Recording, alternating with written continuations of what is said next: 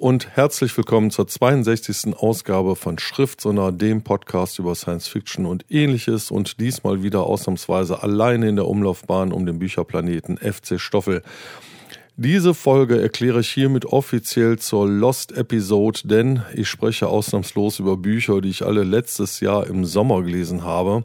Und äh, diese Ausgabe von Schriftsonar hätte eigentlich letztes Jahr im September erscheinen sollen. Aus Gründen hat es nicht ganz geklappt.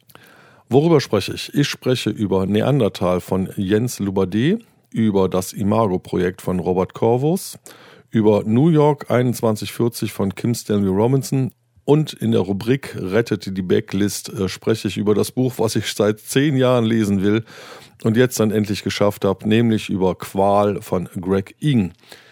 Bei vielen dieser Büchern äh, komme ich nicht umhin, den, den Clou und den Gag an dem Buch zu erklären. Äh, das ist so ein bisschen jetzt Spoiler-Alarm, aber ich bin der festen Überzeugung, dass Bücher auch Spaß machen, wenn man den Clou kennt. Wer da anderer Meinung ist, muss dann jetzt leider den Podcast stoppen. Ich kann aber versichern, dass alle vier Bücher absolut lesenswert sind und ähm, wer sich ein bisschen spoilern lassen will oder wen das nicht stört, dem wünsche ich jetzt hiermit viel Spaß.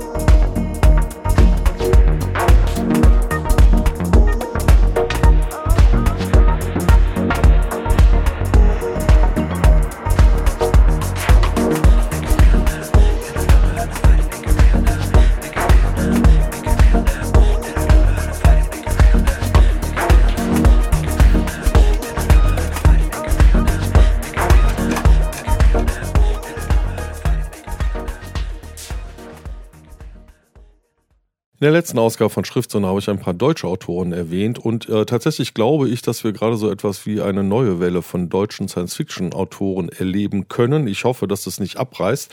Jedenfalls die Bücher, die ich heute dabei habe, äh, weisen darauf hin, äh, dass es sehr gut um die deutsche Science-Fiction bestellt ist. Den Anfang machen wir mal mit äh, dem Roman Neandertal von Jens Lubade. Der Roman fängt an wie ein Krimi. Wir haben Deutschland in der nahen Zukunft. Ähm, es gibt einen Mord. Der Kommissar Philipp Nix wird hinzugezogen und an der Leiche fällt ihm auf, dass ist, die sieht irgendwie komisch aus. Das erinnert ihn entfernt äh, an einen Neandertaler. Er kommt da alleine nicht weiter und es wird relativ schnell klar, er muss einen Anthropologen hinzuziehen. Die Koryphäe auf diesem Gebiet ist äh, Max Stiller, ein gehörloser Anthropologe mit seiner Assistentin Sarah Weiß, die zum Glück auch die Gebärdensprache kann. Und die beiden werden hinzugezogen. Ähm, es kommt zu einigen Animositäten zwischen Philipp Nix und Max Stiller, aber irgendwann ist klar, man arbeitet zusammen. Und äh, das Erste, was man natürlich macht, wenn man solche Knochen von einem Neandertaler findet, man lässt sie datieren. Und dann kommt es, wie es kommen muss, denn sonst wäre es ja auch kein Science-Fiction-Roman. Die Knochen sind nicht 50.000 Jahre alt, sondern rund 30 Jahre alt. Und das ist dann das große Rätsel, das es zu lösen gilt in diesem Buch. Woher kommen diese Knochen? Und was einem natürlich sofort dabei einfällt, ist, das müssen Klone sein, anders können die ja nicht 30 Jahre alt sein. Das entfaltet sich relativ früh im ersten Drittel des Romans, das ist gut aufgebaut, das ist spannend gemacht.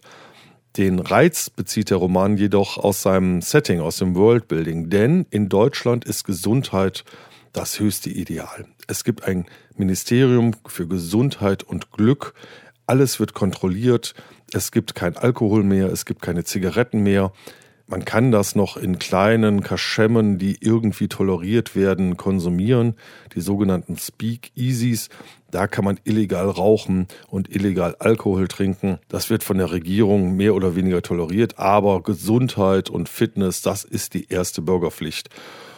Und daraus bezieht der Roman seinen ganz großen Reiz, denn es gibt noch andere Figuren, die da mitspielen. Allen voran ist das Manuela Galina, die Ministerin für Gesundheit und Glück. Und wir hören jetzt mal einmal kurz rein in eine Talkshow, in der sie zur Genpoolhygiene befragt wird. Das ist ein Programm, in dem Eltern mit einem Anreizsystem dazu angehalten werden, ihre Kinder doch mit pränataler Diagnostik möglichst gut zu optimieren und möglichst gesund in die Welt zu setzen.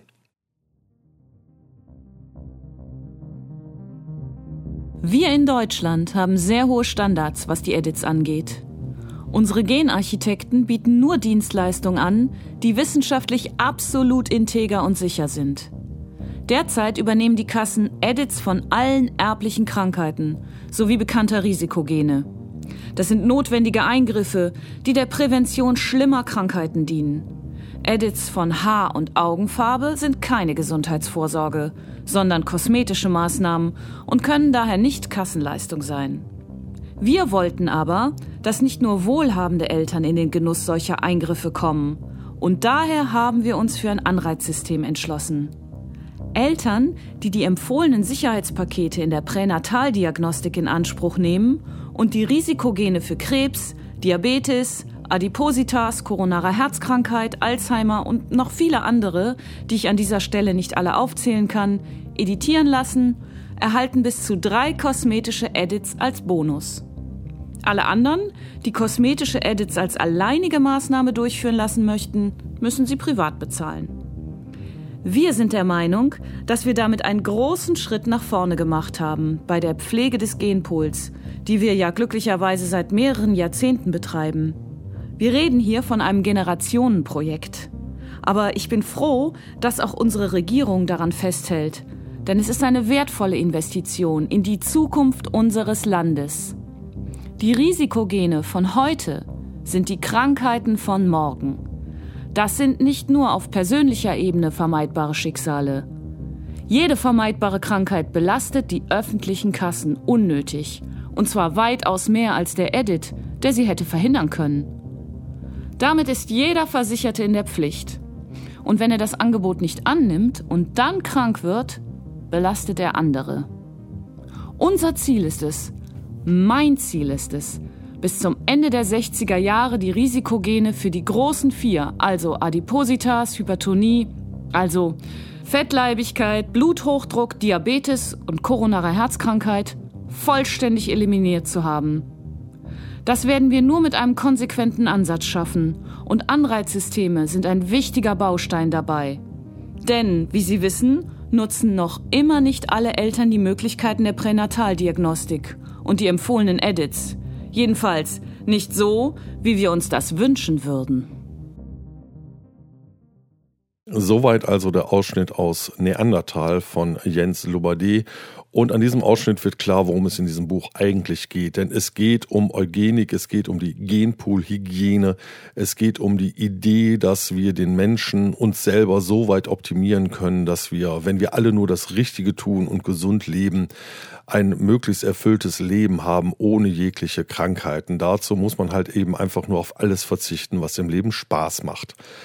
Diese Figur der Manuela Galina, die Ministerin für Gesundheit und Glück, ist recht interessant gemacht, denn hinter ihr gibt es noch eine andere Person, und zwar Eva Marie Mercure, die mehr oder weniger alle Fäden in diesem Ministerium für Gesundheit und Glück äh, in ihrer Hand hält. Es wird relativ schnell deutlich, dass sie die graue Eminenz im Hintergrund ist und die einen fast schon faschistischen Glauben an Gesundheit und äh, Menschenoptimierung hat.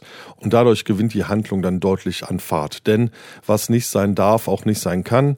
Äh, Eva Marie Mercure setzt alles daran, dass dieses Klonprojekt, um das es da ging und von dem die Regierung natürlich weiß, weil es im Regierungsauftrag durchgeführt würde, Eva Marie Mercure setzt also alles daran, das zu vertuschen und geht dabei sprichwörtlich auch über Leichen, über die Leichen dieser Neandertaler und auch über die ein oder andere Leiche der Hauptperson.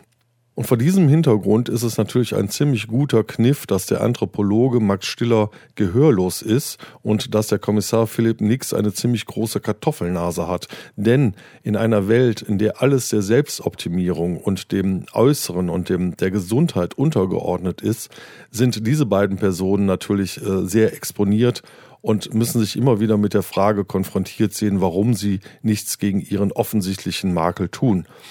Max Stiller, der Anthropologe, sieht sich auch immer wieder damit konfrontiert, ähm, dass ihm unverhohlen klargemacht wird, also dass in der heutigen Welt gehörlose Kinder natürlich einfach nicht mehr geboren werden, weil das durch gentechnische Edits schon vor der Geburt verhindert werden wird. Er ist also ein Aussätziger.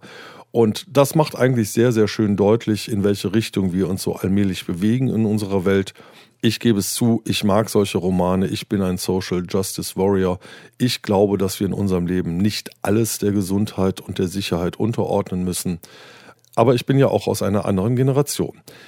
Viel mehr gibt es zu diesem Roman eigentlich auch nicht zu sagen. Ich finde, dass er sich am Ende so ein bisschen verfranst. Ganz nett ist diese Idee, dass es in Bulgarien ein, ein Jagdressort gibt, in dem man auf geklonte Mammuts Jagd machen kann. Später am Ende des Romans sind wir dann auch noch bei den Amish in Amerika, die natürlich einen vollkommen anderen Lebensentwurf haben. Und so viel sei verraten, das Ende ist dann wieder sehr gelungen. Also ich kann Neandertal von Jens Lubade durchaus empfehlen. Erschienen ist er bei Heine.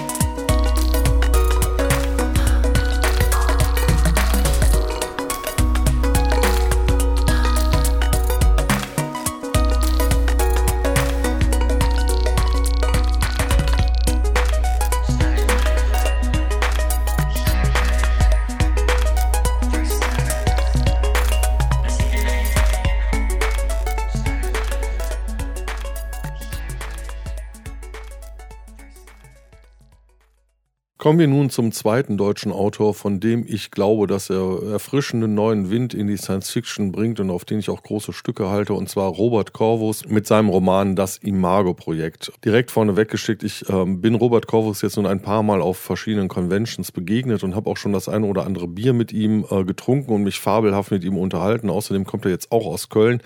Insofern Kölscher Klüngelalarm, aber ich würde nicht über dieses Buch sprechen, wenn es mir nicht außerordentlich gut gefallen hätte. Worum geht's? Das Imago-Projekt ist mehr oder weniger die Fortsetzung von Feuer der Lehre, aber äh, mit anderen Personen. Und das finde ich schon mal sehr schön, dass er nun das Licht auf andere Personen hält und wir die Geschichte des Fortbestands der Menschheit aus einer etwas anderen Perspektive gezeigt bekommen. Wir erinnern uns ganz kurz in Feuer der Lehre, die Menschheit ist auf der Flucht vor den Dschihats, den Giftatmern. Die Erde ist zerstört. Die Menschen haben erkannt, einen Planeten kann man gar nicht verteidigen. Der ist viel zu anfällig für Asteroidenangriffe. Und die Menschheit ist auf verschiedene Großraumschiffe verteilt, einige wenige, unterwegs in der Galaxis auf der ständigen Flucht. In Feuer der Leere finden die Menschen auf dem Planeten Kochella eine alte Sternenkarte. Und auf dieser Sternenkarte sind Systeme verzeichnet, in denen menschenähnliche Wesen oder vielleicht andere Menschen leben müssten. Sie machen sich auf die Suche nach diesen Sternsystemen, stellen aber fest, sie sind alle zerstört. Eine letzte Hoffnung gibt es noch, das System Noraste. Die Menschheit bewegt sich dorthin und stellt fest, die Sonne ist weg. Aber nein, die Sonne ist gar nicht weg, sondern sie ist umhüllt von einer seltsamen Sphäre. Eine Sphäre, die die Sonne komplett umhüllt.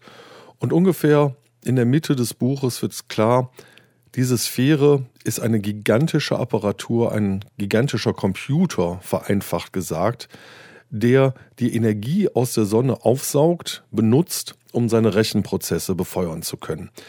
Was innerhalb dieser KI, dieser künstlichen Intelligenz, dieser Sphäre passiert, ist nicht so ganz klar. Zunächst vermutet man, es ist eine Stimme, die da spricht. Dann wird klar, innerhalb dieses Systems gibt es verschiedene Fraktionen, es gibt verschiedene Unterprogramme, es gibt verschiedene individuelle Programme mit unterschiedlichen Zielen. Und eingeschoben in das Buch sind immer sogenannte Speicherbilder. In diesen Speicherbildern wird quasi in einer Rückschau erklärt, was auf dem Planeten Noraste geschehen ist. Und so viel muss ich jetzt spoilern, um über dieses Buch gut reden zu können.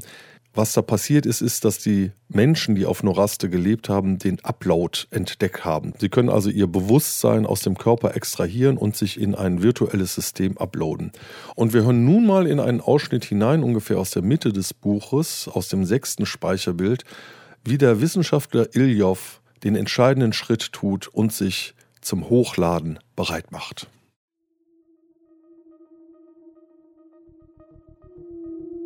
Als virtuelle Netzpersona durfte man keinen Vertrag auf Persönlichkeitsstufe schließen. Die Ultrakonservativen hatten sich durchgesetzt. Ein paar Missbrauchsfälle hatten ihnen Rückenwind verschafft. Deswegen stand Korol Iljov jetzt in einem Holowürfel, umschwirrt von Logos, hinter denen sich Paragraphen, Informationsdateien, dokumentierte Fälle und Prognosen von Ärzten befanden. Er war gezwungen zu bestätigen, dass er alle Implikationen der Entscheidung zur Kenntnis genommen hatte, die bis vor kurzem Todkranken und Unheilbaren, die an erblichen Einbußen ihrer Lebensqualität litten, vorbehalten gewesen war. Iljow schnaubte. War ungestillte Sehnsucht etwa keine erhebliche Einschränkung der Lebensqualität? Wenn man sich unentwegt fragte, wie es wäre, sich endlich lösen zu können, frei zu sein, die Physis hinter sich zu lassen, er dokumentierte sein Einverständnis, dass die Prozedur seinen Körper unwiederbringlich zerstören würde. Er tat es mit einem ironischen Grinsen. Was war schon gewiss? In einem Jahr, vielleicht bereits in einem halben, würde die Biotechnik Möglichkeiten erreichen, die sich jetzt noch niemand vorzustellen vermochte. Die Innovationszyklen hatten sich von menschlicher Trägheit gelöst. Wer wagte zu sagen, ob man nicht schon bald einen menschlichen Körper auszudrucken vermochte? Wenn man sämtliche Neuronen, alle Nervenstränge, alle Synapsen und ihre Ladezustände exakt modellierte, könnte man auch Erinnerungen und initiale Denkvorgänge beliebig gestalten. Inzwischen war das, angewendet in eingeschränktem Umfang, die effizienteste Methode, um Wissen zu vermitteln. Man brauchte keine Implantate mehr, man druckte es direkt ins Gehirn. Beim Hochladen ging man den umgekehrten Weg. Man fixierte einen Körper an der Schwelle eines plötzlichen Todes und dann las man ihn aus, Molekül für Molekül. Natürlich wurde er dabei zerstört, man trug eine hauchdünne Schicht nach der anderen ab, um an die jeweils nächste zu gelangen. Alle Informationen mit Relevanz fürs Denken und Persönlichkeit bildete man in einem Datenspeicher nach.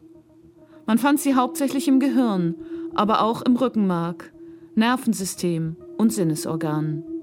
Wenn das Abbild, für das sich Techniker und Philosophen auf den Begriff Imago geeinigt hatten, vollständig war, bekam es Prozessorzeit zugewiesen. Es wurde zum Leben erweckt.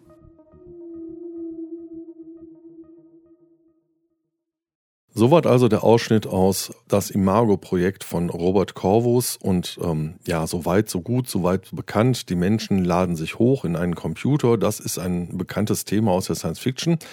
Aber die spannende Frage ist, was passiert denn nach dem Upload? Und ich finde, da hat Robert Corvus einen sehr originellen Ansatz gefunden, denn in dieser Sphäre, die sich da jetzt nun bildet um die Sonne herum, werden immer mehr Individuen hochgeladen. Die brauchen ja alle Prozessorzeit, die brauchen auch alle Energie.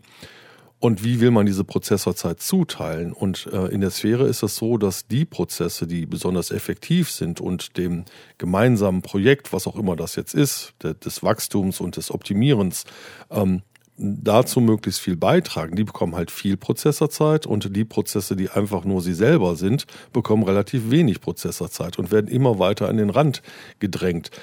Und dieser Prozess des ständigen Selbstoptimierens, also es gibt nach dem Iliof 1.0 gibt es dann weitere Iterationen, in dem dieses ehemalige Individuum Iljow sich immer weiter optimiert, immer weiter seine Prozesse verändert, äh, bis er dann bei der Version 4372 oder was weiß ich angekommen ist. Das ist im Prinzip Sozialdarwinismus oder Computerdarwinismus in, in seiner reinsten Form. Demgegenüber äh, sind dann die Menschen, die auch auf verschiedene Raumschiffe verteilt sind und auf jedem Raumschiff gibt es eine andere Kultur. Wir, wir erinnern uns, es gibt dieses lebende Raumschiff, einem Oktopus ähnlich des, äh, der Squid. Und auf dieser Squid gibt es die Jünger des Voids. Ganz anders gibt es ein Militärraumschiff, die Payara, auf der ein Meritensystem herrscht. Man muss bestimmte Dinge geleistet haben, um sich seine Meriten zu verdienen. Und nur wer Großes geleistet hat, kann weiterkommen. Also auch ein System, das hochgradig von Konkurrenz geprägt ist. Und dann, das ist der Clou an diesem Buch, gibt es noch die ESOX, das Raumschiff, auf dem es auch eine Verbindung zwischen Mensch und Maschine gegeben hat, das aber in einem blutigen Bürgerkrieg, im Feuer der Lehre wird es angedeutet, ähm, verhindert wurde, weil der Rest der Menschheit das nicht ertragen hat, dass Menschen sich mit Computern verbinden. Und nun haben wir auf dieser ESOX einen Zentralcomputer, der mehr oder weniger verkrüppelt ist und mit dem sich die Mensch-Maschinen, die dort leben, nicht mehr richtig verbinden können und die natürlich davon träumen, dass sie ihr Ideal, ihr Ideal einer transhumanistischen Gesellschaft weiterleben wollen, da bildet sich eine kleine Widerstandsgruppe. Wir haben nun die wunderbare Ausgangssituation, dass wir diese Sphäre haben, diese KI, Menschen, die quasi nur noch als Computer existieren und auf der ESOX sind die einzigen Menschen in dieser Flotte, die mit dieser KI irgendwie kommunizieren können. Und nun ist die Frage, wie geht die Menschheit damit um? Und das Tüpfelchen auf dem i, und das ist das, warum mir dieses Buch so wunderbar gefallen hat, wir haben dann noch Kara Jesken, die als Kommissarin auf der ESOX eingesetzt ist. Und Kara Jeskin ist eine überzeugte Koexistenzialistin. Das heißt, sie sucht immer in allen Konflikten nach der Möglichkeit, einen Ausgleich zwischen allen Parteien zu finden und eine Möglichkeit zu finden, wie trotz aller Unterschiede vielleicht doch alle miteinander friedlich leben können. Und das haben wir in diesem Spannungsfeld zwischen ESOX, der Sphäre, den völlig durchgeknallten Militaristen auf der Payara, den religiös verzückten Jüngern des Voids auf der Squid, versucht Karajeskin in irgendeiner Weise das Ganze unter einen Hut zu bringen. Und ob ihr das gelingt, das sei jetzt an dieser Stelle nicht verraten. Ich finde aber, dass das eine ganz wunderbare Idee ist von Robert Corvus. Ähm, das ist im Prinzip klassische Science Fiction, die Golden Age of Science Fiction, gepaart mit neuen Ideen gepaart mit dem, was wir als äh, heutzutage unter dem Oberbegriff Diversity ähm, verstehen. Ja, soweit also zu das Imago-Projekt von Robert Corvus, erschienen bei Pieper. Ich bin begeistert und ich kann es empfehlen.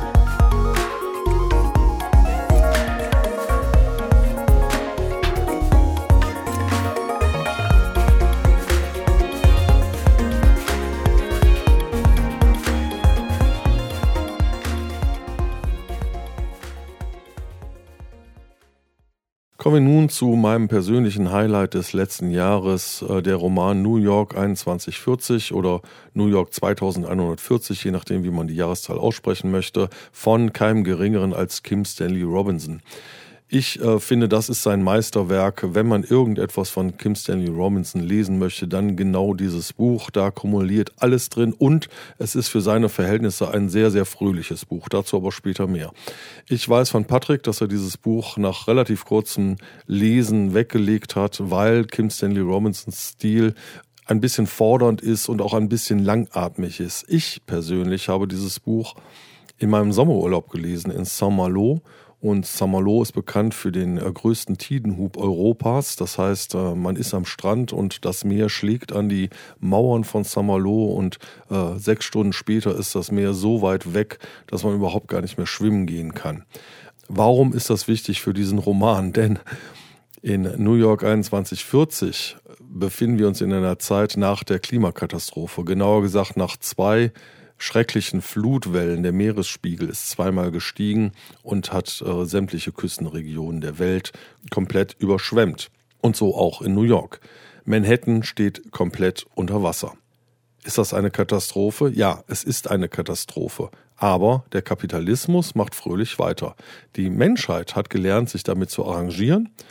Und New York hat sich zu etwas wie einem modernen Venedig entwickelt. Ähm, die Menschen leben im Wasser, Sie haben gelernt, die Häuser so weit abzudichten, dass das, was unter Wasser ist, sicher ist. Statt mit Autos fährt man jetzt nun mit Booten. In jedem Haus gibt es Anlegestellen, es gibt Bootshäuser und die Superreichen flitzen nun mit Speedbooten durch die ehemaligen Straßen, die nun Kanäle sind. Die Menschen, von denen uns äh, Kim Stanley Robinson in diesem Buch erzählt, äh, leben alle gemeinsam in dem MetLife Tower am Madison Square Garden. Und der MetLife Tower ist inzwischen ähm, ein genossenschaftliches Wohnprojekt, ähm, ist getrieben von Ideen von Almende. Es gibt eine Etage, in der Obst und Gemüse angebaut wird. Also eine etwas fortschrittlichere Idee vom menschlichen Zusammenleben. Die Menschen, denen wir begegnen, sind allerdings sehr, sehr unterschiedlich. Und wir machen direkt einfach, einfach mal den Anfang mit Franklin, der ein äh, Finanzbroker ist und äh, der einfach so lustig weitermacht, als hätte es keine Umweltkatastrophe gegeben und nach wie vor der Meinung ist, dass Geld die Welt regiert. Und wir hören mal einmal in einen Ausschnitt hinein, wie Franklin darüber sinniert, wie er noch mehr Geld scheffeln kann. Das Interessante ist, dass ähm, die Kapitel immer sich auf einzelne Personen beziehen und die Kapitel von Franklin sind aus der Ich-Erzähler-Perspektive erzählt. Hier kommt der Ausschnitt.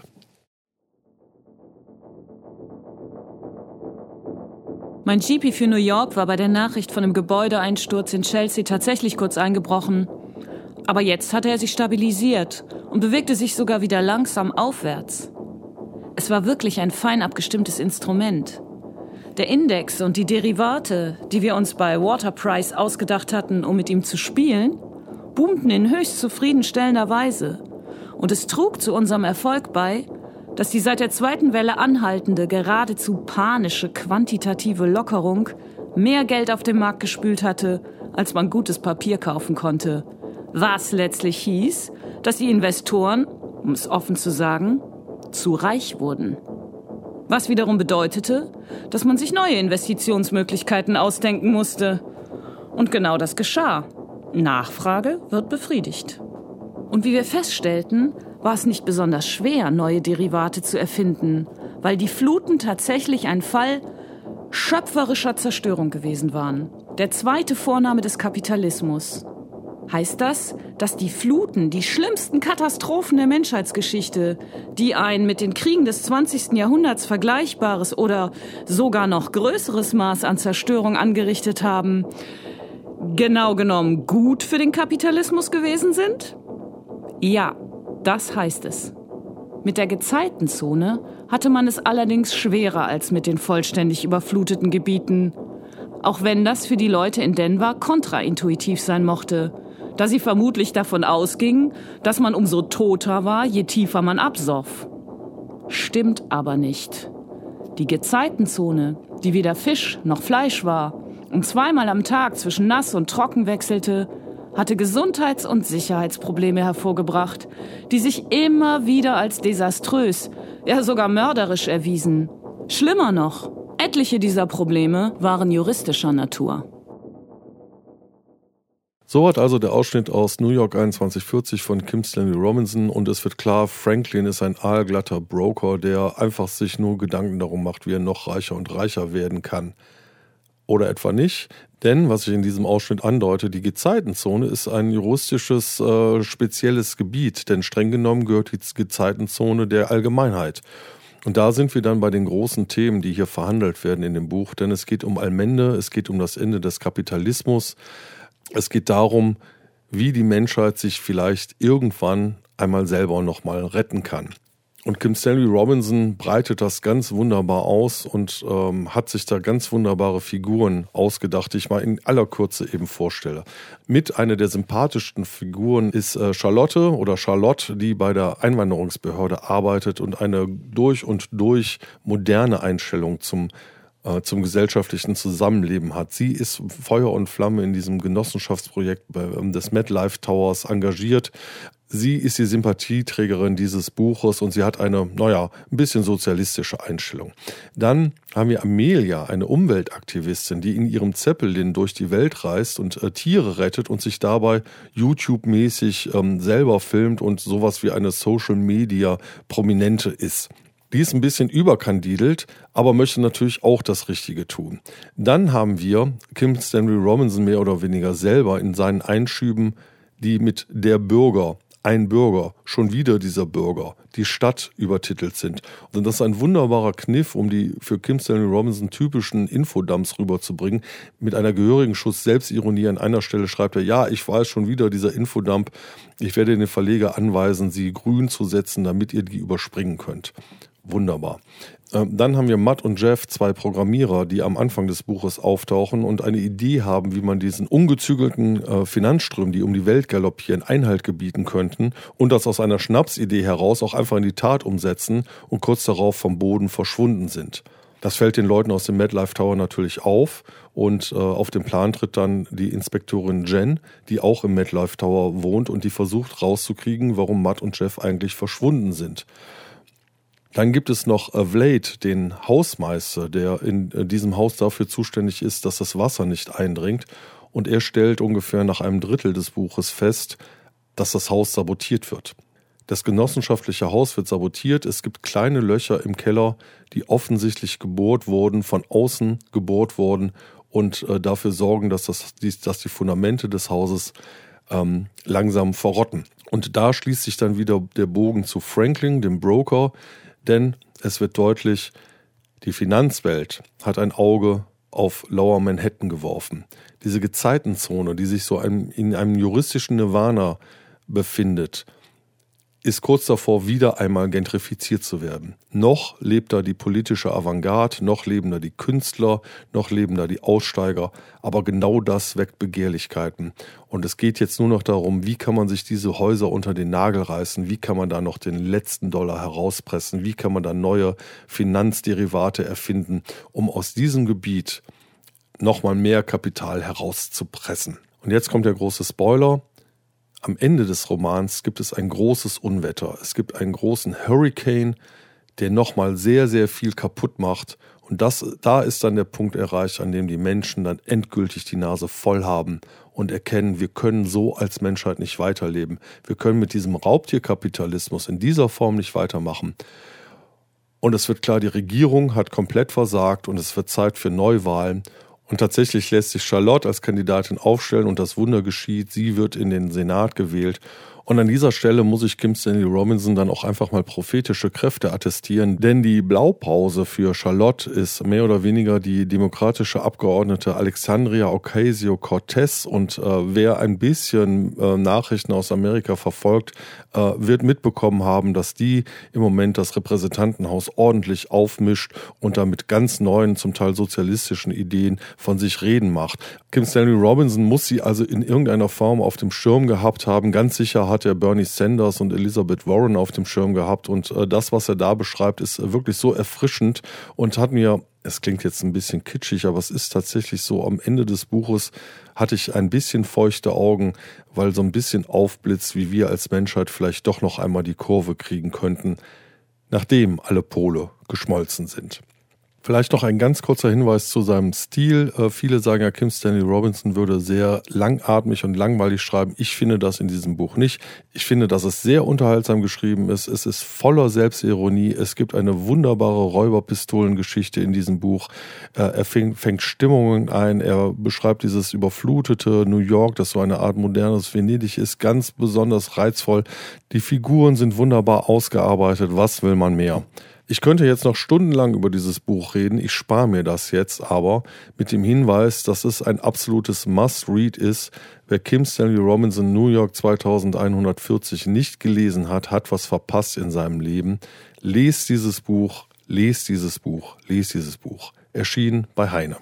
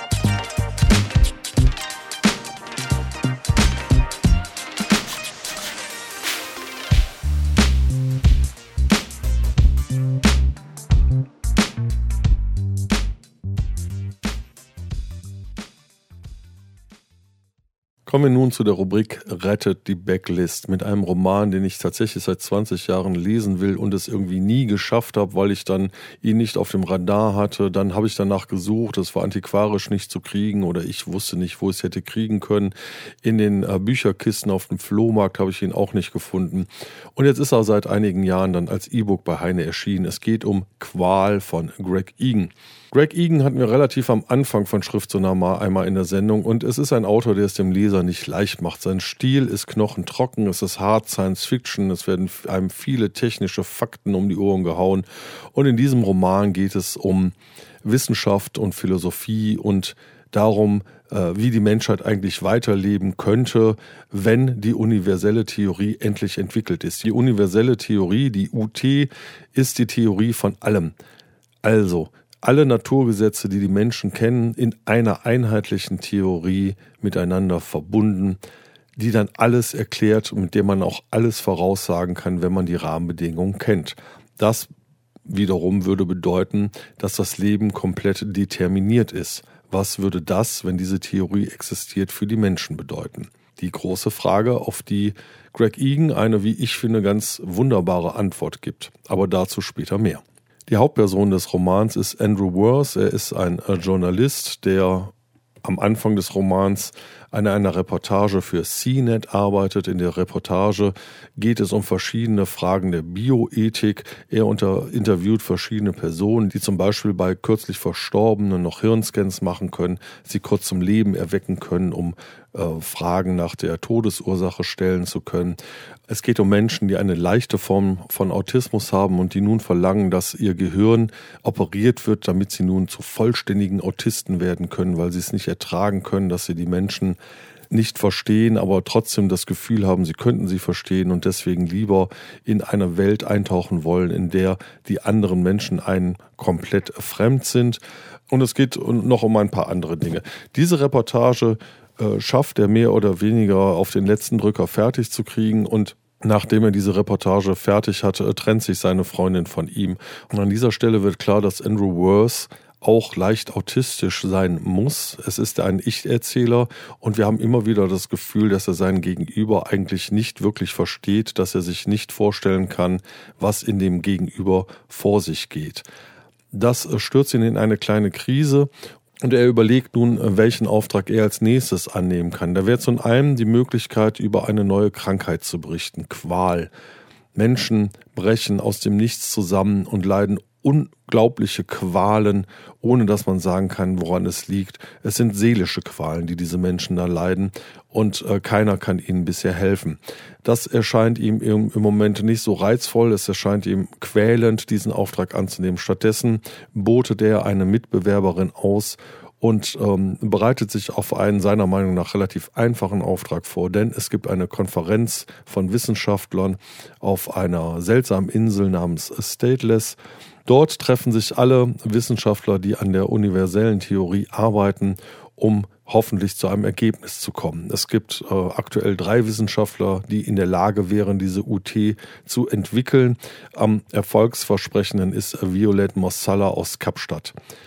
Auf dieser Insel Stateless begegnet Andrew dann aber verschiedenen Personen. Unter anderem wird er bei seiner Ankunft davor gewarnt, dass man einen Anschlag auf Violette Mossala planen würde. Denn in dem Moment, wo die UT entwickelt ist, wo es die Theorie für alles gibt, ist kein Platz mehr für Glauben, ist kein Platz mehr für Kulte, denn wir haben endlich alles verstanden. Alles ist determiniert und einigen Kulten gefällt das nun mal so ganz und gar nicht.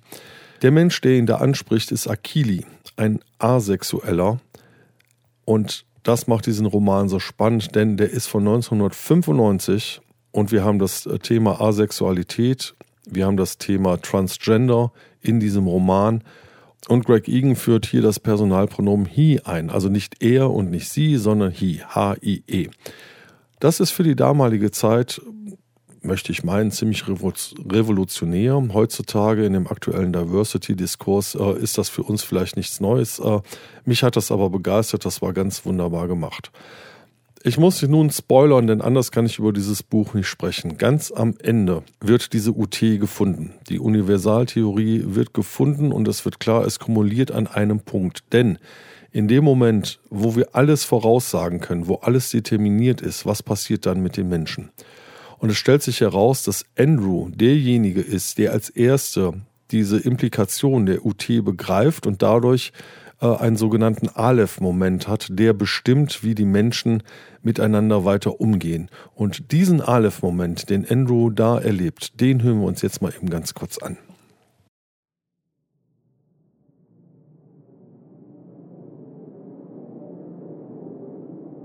Dies war der solipsistische Wahnsinn, dessen Widerspiegelung ich im Gesicht der ersten bedauernswerten Frau gesehen hatte.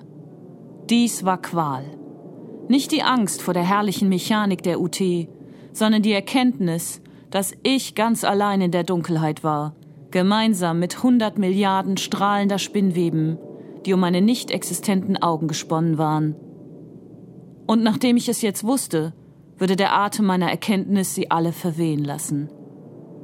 Nichts hätte geschaffen werden können, ohne dass ein vollständiges Wissen vorhanden war, wie es bewerkstelligt wurde. Es war nicht möglich ohne die Vereinigte UT, die Physik und Information einschloss. Keine Schlüsselfigur hätte unwissend und unschuldig handeln können, um das Universum unbewusst ins Leben zu rufen. Doch dieses Wissen war nicht zu ertragen. Kaspar hatte recht gehabt. Die Gemäßigten hatten recht gehabt. Alles, was den Gleichungen Leben eingehaucht hatte, würde sich jetzt in eine sinnlose Tautologie auflösen. Ich hob den Blick zum leeren Himmel und war bereit, den Schleier der Welt herunterzureißen und nichts dahinter zu finden. Dann rief Akili meinen Namen und ich erstarrte. Ich blickte auf Hi herab und Hi war so schön wie immer, so unerreichbar wie immer und so unfassbar wie immer. Doch dann sah ich den Ausweg. Ich sah den Fehler in Kaspars Überlegungen, was ihn daran gehindert hatte, zur Schlüsselfigur zu werden. Eine unüberprüfte Vermutung, eine ungestellte Frage, die bislang weder wahr noch falsch war. Konnte ein Geist allein einen anderen durch Erklärung erschaffen? Soweit also der Ausschnitt aus Qual von Greg Egan. Und äh, ja, kurz die Frage, seid ihr noch da? Seid ihr noch bei mir? Ich hoffe ja, denn das ist das Spannende an dem Roman. Ganz am Ende wird die Frage gestellt, konnte ein Geist allein einen anderen durch Erklärung erschaffen? Und die Antwort darauf finde ich hochgradig spannend. Und am Ende offenbart sich dann auch, warum wir am Anfang diese einzelnen Reportagen von Andrew Worth miterleben müssen. Denn am Anfang des Buches weiß man gar nicht, worauf das hinausläuft. Äh, man denkt erst, es geht um, um den Journalisten Andrew Worth. Man sieht drei Reportagen, begleitet ihm dabei. Das sind mehr oder weniger Kurzgeschichten. Das ist ganz nett gemacht, ganz interessant.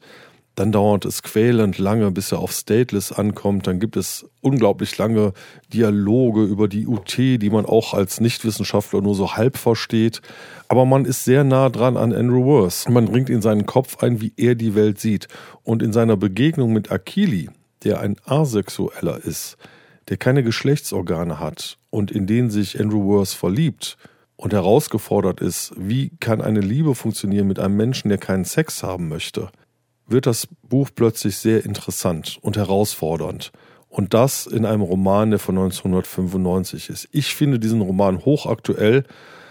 Er ist nicht einfach zu lesen, ist garantiert nicht für jeden etwas, aber wer Lust hat, sich auf etwas komplett abgefahrenes, herausforderndes einzulassen, dem möchte ich hier mit Qual von Greg Egan ans Herz legen. Damit bin ich mal wieder am Ende von Schriftzone angelangt. Mein Dank gilt Doris Mücke für die Texte und das letzte Wort ist jetzt heute ausnahmsweise etwas länger, weil ich so unglaublich begeistert bin von New York 2140, denn zu Wort kommt aus einem der letzten Kapitel die Stadt selber mit ein paar Bemerkungen über zivilen Ungehorsam und wie wir die Dinge als Gesellschaft zum Besseren wenden können.